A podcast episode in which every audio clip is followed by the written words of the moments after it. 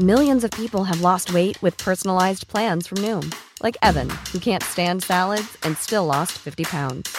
Salads, generally, for most people, are the easy button, right? For me, that wasn't an option. I never really was a salad guy. That's just not who I am. But Noom worked for me. Get your personalized plan today at Noom.com.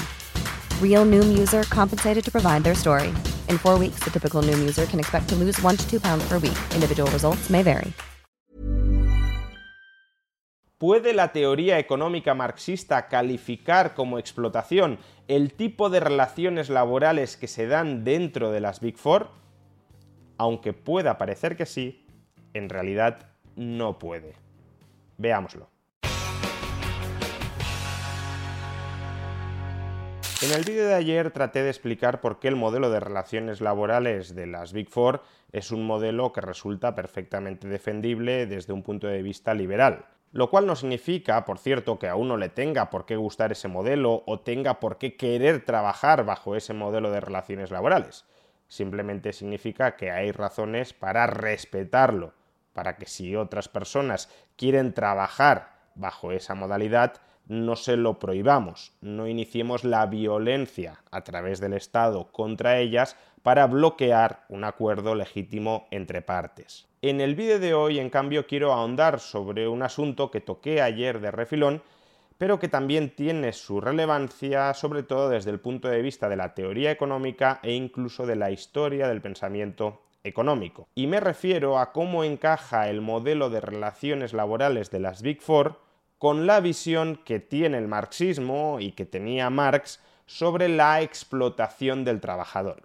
Marx pensaba que el capitalismo es un modo de producción basado sobre la explotación estructural del trabajador porque el trabajador carece de medios de producción. Y al carecer de medios de producción, la única vía que tiene ese trabajador para cooperar socialmente, para trabajar socialmente dentro de un mercado capitalista, es vendiéndole a otra persona, aquella que tiene los medios de producción, el capitalista, vendiéndole a otra persona su fuerza de trabajo. Es decir, que el trabajador vende como mercancía su capacidad laboral y el capitalista compra como mercancía esa capacidad laboral. Y en esa transacción mercantil sobre la fuerza de trabajo, el capitalista es capaz de pagar un precio por esa fuerza de trabajo, el precio de la fuerza de trabajo es el salario, que es inferior al valor que genera el trabajador durante toda la jornada laboral. O traducido en términos de horas de trabajo, el trabajador trabaja 10 horas y en cambio el capitalista únicamente le remunera el equivalente a 4, 5 o 6 horas de trabajo. La diferencia, por tanto, entre el valor que le distribuye el capitalista al trabajador a través de los salarios y el valor añadido que realmente engendra dentro del proceso de producción ese trabajador, esa diferencia, esas horas de trabajo no remuneradas por el capitalista al trabajador, es lo que Marx llama plusvalía y lo que constituye la cuantificación de la explotación de ese capitalista sobre el trabajador. Por tanto, y en definitiva, para Marx lo que habilitaba a una persona, al capitalista, o más bien a una clase social, al capital, a explotar a otra persona, el trabajador asalariado, o más bien a otra clase social, el trabajo asalariado, lo que habilitaba estructuralmente la explotación es que el capital posee el monopolio de los medios de producción y el trabajador carece de medios de producción de modo que el trabajador está estructuralmente forzado, empujado a vender su fuerza de trabajo en el mercado, en lugar de producir por sí mismo para el mercado, ha de vender su capacidad laboral de la que se apropia el capital, y al vender esa fuerza de trabajo el capitalista puede pagarle un salario que es inferior al valor generado durante toda la jornada laboral. Bien, esta visión de Marx sobre la relación económica que existe entre el trabajo y el capital es una visión problemática por muchas razones. Pero me quiero centrar ahora mismo en un punto que es relevante para la reflexión que quiero hacer a continuación. Y es que uno de los problemas más claros es cómo sabes que el valor que genera el trabajador durante la jornada laboral es inferior al valor que se le distribuye al trabajador en forma de salarios. Imaginemos que los trabajadores dentro de una empresa se terminan apropiando a través de los salarios del 60% del valor añadido que ha generado esa empresa. El valor añadido no es otra cosa que la diferencia entre el precio de los inputs, el precio de los bienes intermedios que compra una empresa a otras empresas y el precio de los outputs, es decir, el precio de la producción final de esa empresa en el mercado. Pues bien, imaginemos que los trabajadores de esa empresa se apropian, como digo, del 60% del valor añadido que ha generado esa empresa. ¿Cómo sabemos, cómo podemos afirmar categóricamente, taxativamente, que esos trabajadores están siendo explotados en el sentido de que no se les está distribuyendo todo el valor añadido que han generado.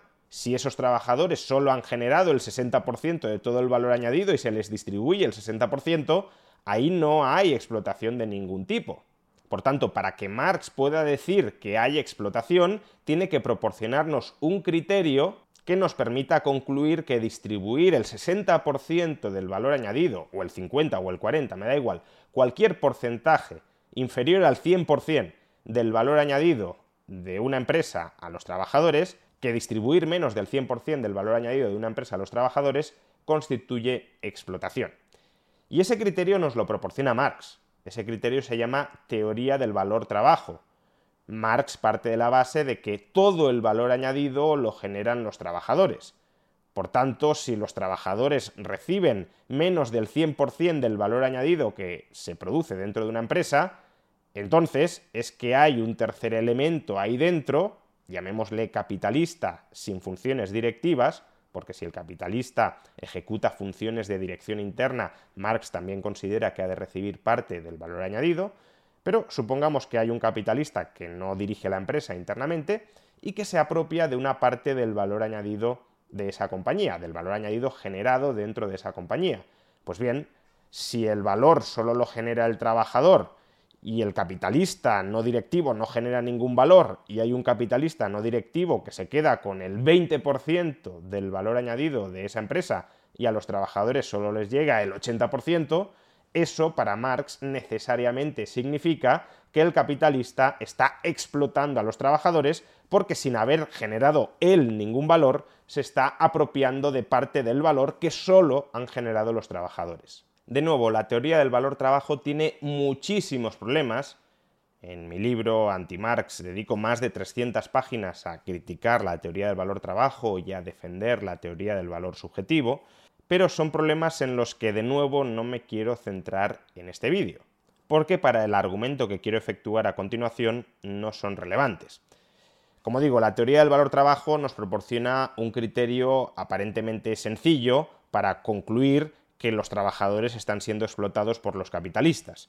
Si los capitalistas no trabajan, si los capitalistas no generan valor añadido porque no trabajan, entonces el hecho de que los capitalistas se apropien de cualquier parte, de cualquier porción del valor añadido de una empresa, por necesidad será explotación. Si todo el valor añadido no va a parar a los trabajadores, incluyendo dentro de esta categoría a los capitalistas que trabajan como directivos, si el 100% del valor añadido no va a parar a los trabajadores, es explotación porque todo el valor añadido surge del trabajo. Pero la teoría del valor trabajo no nos proporciona un criterio para determinar cuándo puede haber explotación de un trabajador sobre otro trabajador. Imaginemos una empresa cooperativa donde no hay socios capitalistas. Supongamos que en esa empresa cooperativa trabajan 100 trabajadores y que todos los trabajadores trabajan la misma cantidad de horas. Y sin embargo hay 10 trabajadores de esos 100 trabajadores que cuando se venden sus mercancías en el mercado se apropian del 90% del valor añadido que se ha generado dentro de esa cooperativa. Y en cambio hay 90 trabajadores que apenas se apropian del 10% del valor añadido generado dentro de esa cooperativa. ¿Hay explotación o no hay explotación? Pues depende. Si los 10 trabajadores han generado el 90% del valor añadido dentro de esa cooperativa, no habrá explotación si se apropian vía distribución de ingresos netos de la cooperativa del 90% del valor añadido generado dentro de la cooperativa. Pero si han generado el 30% y se apropian del 90%, entonces sí habrá explotación. Pero ¿cómo sabemos si esos 10 trabajadores han generado el 90, el 80, el 70, el 50, el 20 o el 10% del valor añadido dentro de esa cooperativa? La teoría del valor trabajo no nos proporciona ningún criterio al respecto. Y es que el hecho de que todos los trabajadores dentro de la cooperativa hayan trabajado el mismo número de horas no equivale, ni siquiera para la propia teoría del valor trabajo, a que todos hayan generado el mismo valor añadido. La propia teoría del valor trabajo reconoce que puede haber horas de trabajo de un trabajador que generen más valor que las horas de trabajo de otro trabajador. Existe lo que Marx llama trabajo potenciado. Una hora de trabajo concreto de un trabajador sin mucha cualificación puede equivaler a una hora de trabajo social, pero una hora de trabajo de un trabajador muy cualificado podría equivaler, no es incompatible con la teoría del valor trabajo. Life is full of awesome what ifs and some not so much, like unexpected medical costs. That's why United Healthcare provides Health Protector Guard fixed indemnity insurance plans to supplement your primary plan and help manage out of pocket costs. Learn more at uh1.com. Hey, I'm Ryan Reynolds. Recently, I asked Mint Mobile's legal team if big wireless companies are allowed to raise prices due to inflation. They said yes. And then when I asked if raising prices technically violates those onerous two year contracts, they said, What the f are you talking about, you insane Hollywood ass? So to recap, we're cutting the price of Mint Unlimited from $30 a month to just $15 a month. Give it a try at mintmobile.com slash switch. $45 up front for three months plus taxes and fees. Promo rate for new customers for limited time. Unlimited more than 40 gigabytes per month. Slows. Full terms at mintmobile.com. Many of us have those stubborn pounds that seem impossible to lose, no matter how good we eat or how hard we work out. My solution is PlushCare. PlushCare is a leading telehealth provider with doctors who are there for you day and night to partner with you in your weight loss journey. They can prescribe FDA-approved weight loss medications like Wagovi and Zepbound for those who qualify. Plus, they accept most insurance plans. To get started, visit plushcare.com slash weight loss. That's plushcare.com slash weight loss. A 10 o 15 horas de trabajo social. Por tanto, a priori es perfectamente factible que 10 trabajadores dentro de la cooperativa hayan generado el 90% del valor añadido dentro de esa cooperativa. ¿Cómo sabemos si lo han hecho o no? ¿Y cómo sabemos si hay explotación o no? Pues la teoría del valor trabajo no tiene respuesta. O mejor dicho, algunas de las respuestas que nos proporciona la teoría del valor trabajo son respuestas muy deficientes.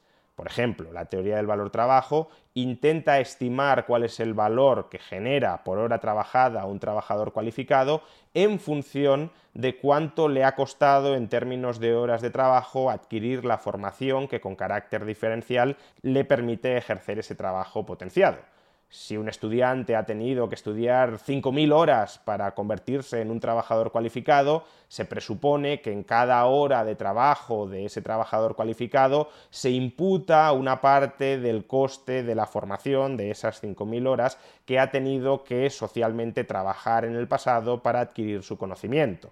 Pero de nuevo, este argumento es enormemente problemático porque además no tiene en cuenta que pueda haber formaciones, que pueda haber cualificaciones que tengan un carácter no reproducible, es decir, que no todas las personas puedan adquirir con igual grado de pericia por muchas horas que se le dediquen y la propia teoría del valor trabajo reconoce que no es aplicable para aquellos bienes que tengan un carácter no reproducible en el mercado.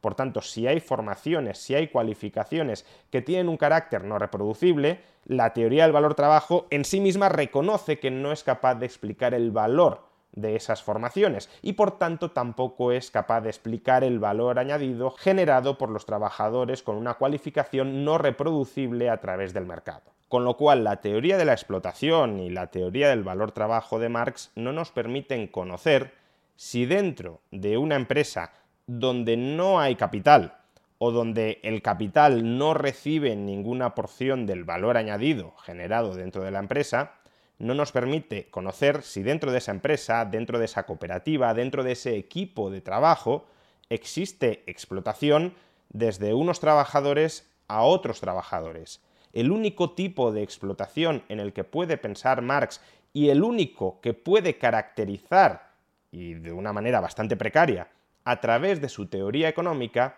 es la explotación del capital sobre el trabajo, pero no del trabajo sobre el trabajo, del trabajador cualificado sobre el no cualificado o del no cualificado sobre el cualificado, o también del cualificado sobre el cualificado o del no cualificado sobre el no cualificado. Y por todo ello, la teoría marxista no es adecuada para comprender, para caracterizar las relaciones laborales que se dan dentro de una Big Four.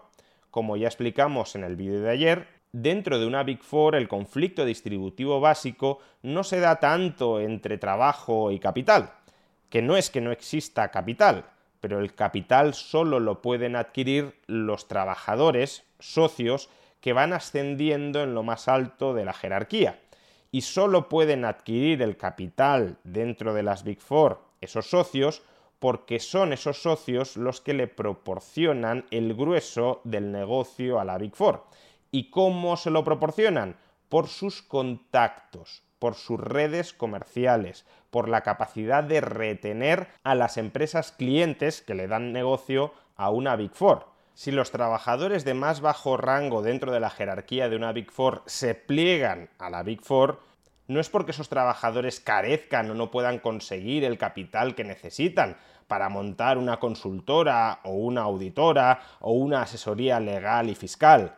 No es por eso, es porque, dejando de lado que puedan carecer o no de los conocimientos suficientes como para proporcionar servicios de consultoría, de auditoría, de asesoría de igual calidad que una Big Four, que puede ser o puede no ser, de lo que carecen sobre todo es de las redes de contactos, de la cartera de clientes para nutrir su compañía. Y esa cartera de clientes la posee no ya la Big Four, sino los socios de la Big Four. Por tanto, el argumento que confiere capacidad de explotación en términos marxistas dentro de una Big Four no es el capital. Lo que confiere capacidad para ejercer poder dentro de la organización de una Big Four es la posición dentro de la jerarquía de esa Big Four. Y la posición dentro de la jerarquía te la dan tus contactos personales con otras empresas para fidelizarlas a la cartera de clientes de esa Big Four. No te la da la aportación de capital que hayas hecho.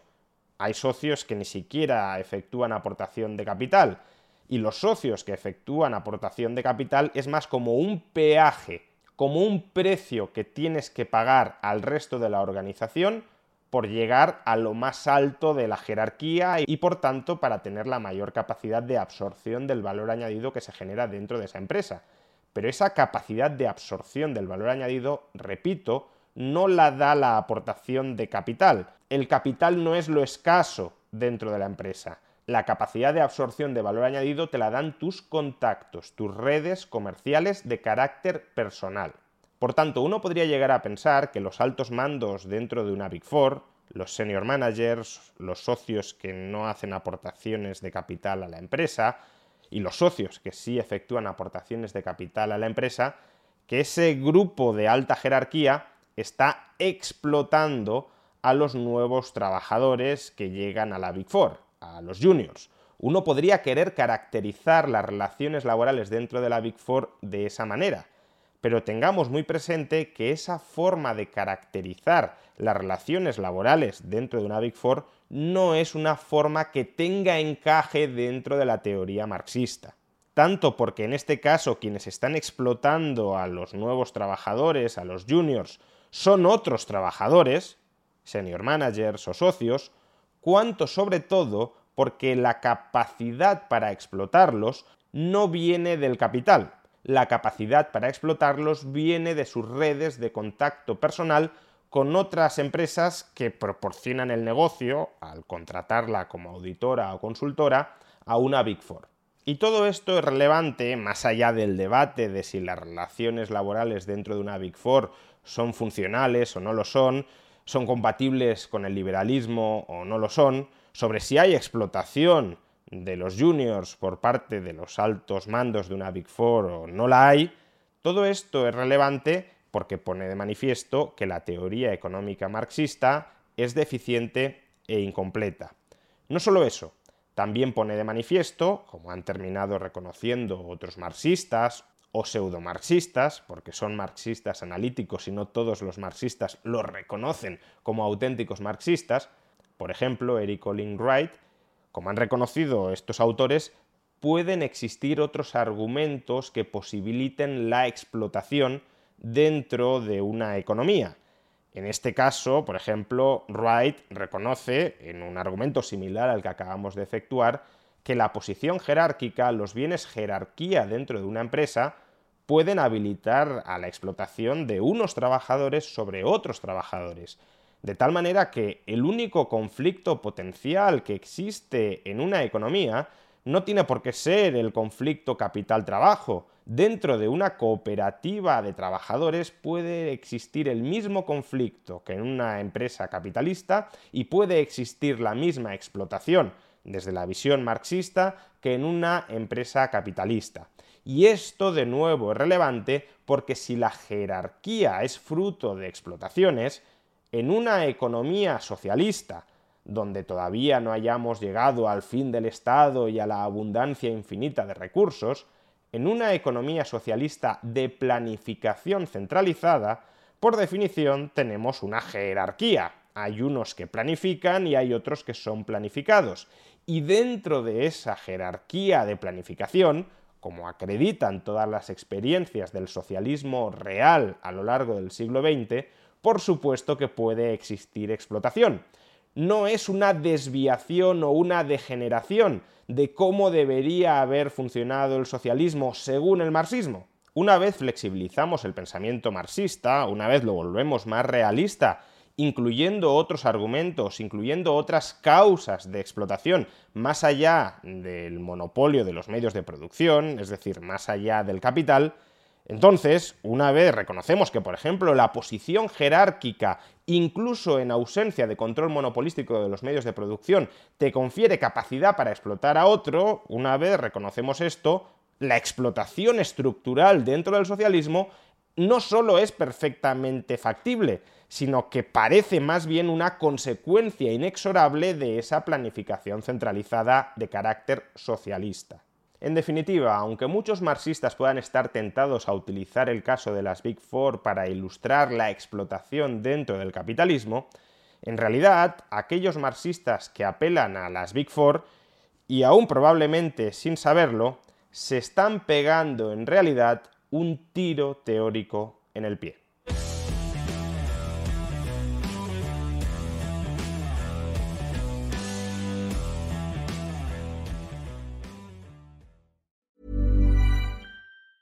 Hey, it's Danny Pellegrino from Everything Iconic. Ready to upgrade your style game without blowing your budget? Check out Quince. They've got all the good stuff shirts and polos, activewear, and fine leather goods, all at 50 to 80% less than other high end brands.